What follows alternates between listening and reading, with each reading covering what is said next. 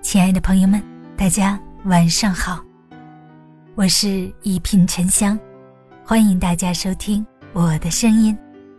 如果喜欢我的节目，请订阅、好评吧。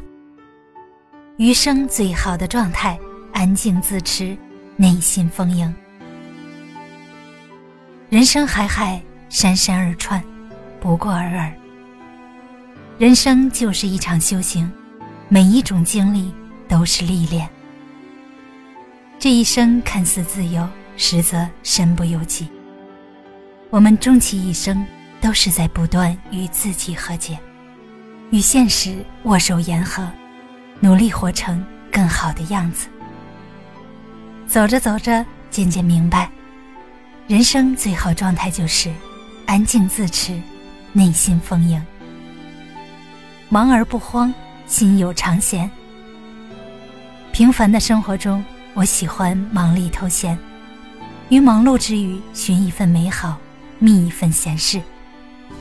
清晨起床，洗漱完毕，吃过早餐，趁着孩子还没起床，信步走出家门，看一看院里的花花草草，给小猫小狗们道一声早安。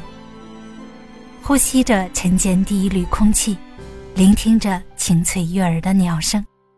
整个人神清气爽。安静中翻开一页书，读几段赏心的文字，嘴角上扬，开启崭新的一天。街角路边，偶尔邂逅一束花开，心中泛起一阵欢喜。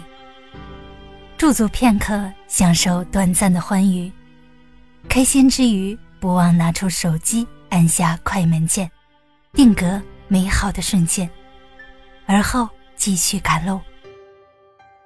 有时累了，索性抬头仰望一下辽阔的天空，看看飘逸的白云，感受一阵微风轻吻脸颊的温柔与惬意。内心的委屈与疲惫也在瞬间烟消云散。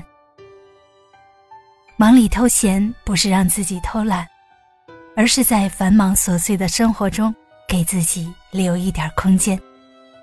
暂且抛开现实的牵绊，舒展一下身心，然后以更好的姿态前行。